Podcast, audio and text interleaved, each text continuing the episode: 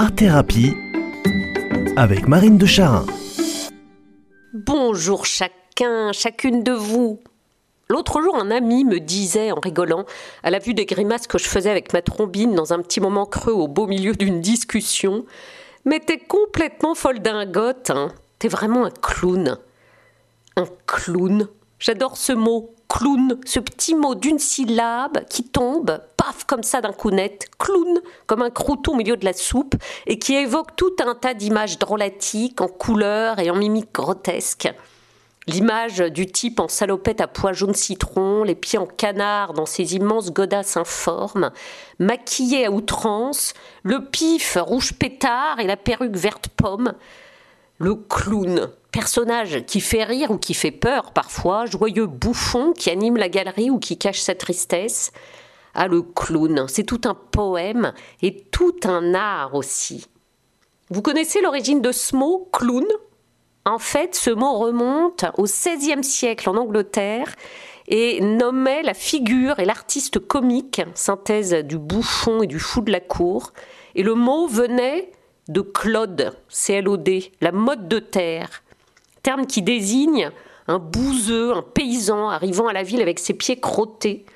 Bon, en gros, le type qui dénote le différent, le mal adapté le rustique simple et authentique qui débarque dans un monde citadin fait de bitume et de bonnes manières. Et puis on a extrapolé ce contraste, cette inadaptation du paysan dans la ville, et on est passé du paysan rustique à l'artiste comique, l'artiste de cirque très maquillé, grotesquement accoutré, qui fait des pantomimes bouffonnes et parfois acrobatiques, et qui fait des scènes de farce. Alors péjorativement et en moins bienfaisant, le clown c'est aussi la personne qui ne peut pas être prise au sérieux à cause de son attitude irréfléchie, à cause de son incompétence, de son inconsistance dissimulée sous une fausse apparence. À celui-là tout de suite nous fait beaucoup moins rire et ça n'est pas celui-là qui m'intéresse le plus. Celui qui me touche, moi, c'est le clown qui transcende sa tristesse par la farce. Et mieux encore, plus loin encore, celui que j'aime particulièrement, c'est le clown qui ose être tout simplement lui-même, dans son apparence loufoque, donc fragile, celui qui ne fait rien, qui n'en rajoute pas, qui ne fait même pas de cabriole ou de pitrerie, juste le clown attifé, là, présent, sans prétention, qui ose se montrer tel qu'il est dans sa présence simple et fragile. Ah, celui-là me foudroie le cœur. Et pour moi, c'est le clown le plus poète qui soit. Et je crois que ce clown poète, on l'a tous en nous, plus ou moins enfoui, et qu'il est bon de le cultiver, car il nous sort de nos marasmes, il nous permet de transcender nos douleurs.